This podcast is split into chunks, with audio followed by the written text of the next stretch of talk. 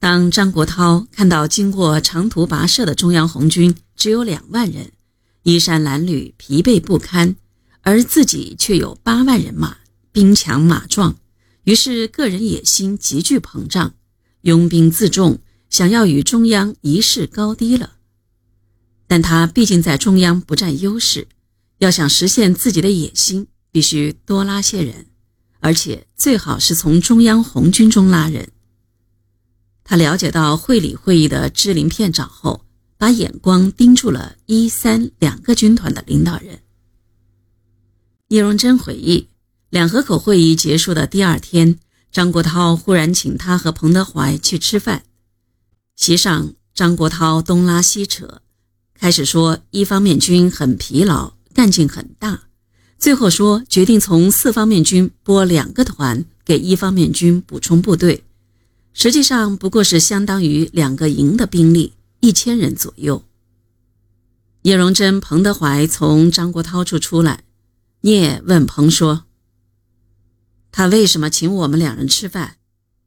彭德怀笑笑说：“拨兵给你，你要不要？”聂荣臻答：“我也要。”往下再没有说下去。这件事引起了聂荣臻的警惕。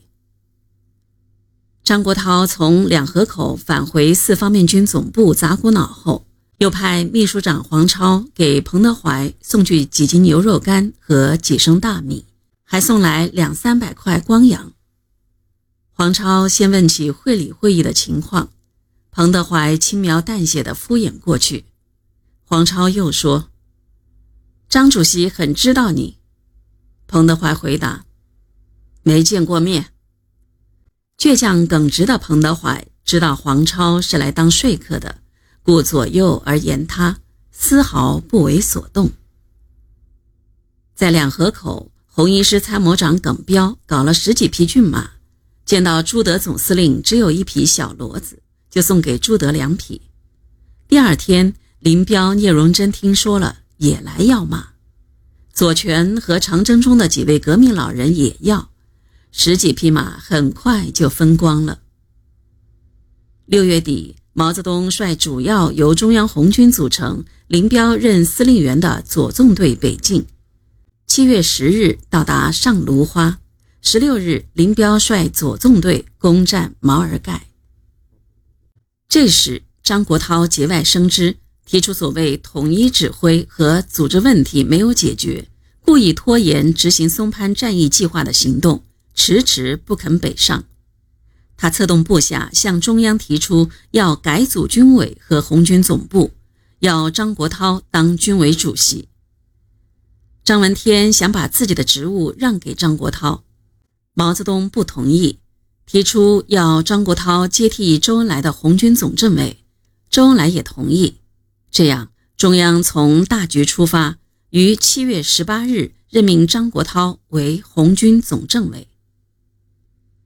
张国焘就任总政委后，立即收缴了一方面军各军团互相通报的密电本及红一、红三军团和军委毛泽东通报的密电本。从此，红一、红三军团只能与前敌总指挥部通报，红一、红三军团之间、红一、红三军团与军委之间的联络被切断了。二十一日，政治局在芦花开会。批评了张国焘擅自放弃川陕根据地的错误。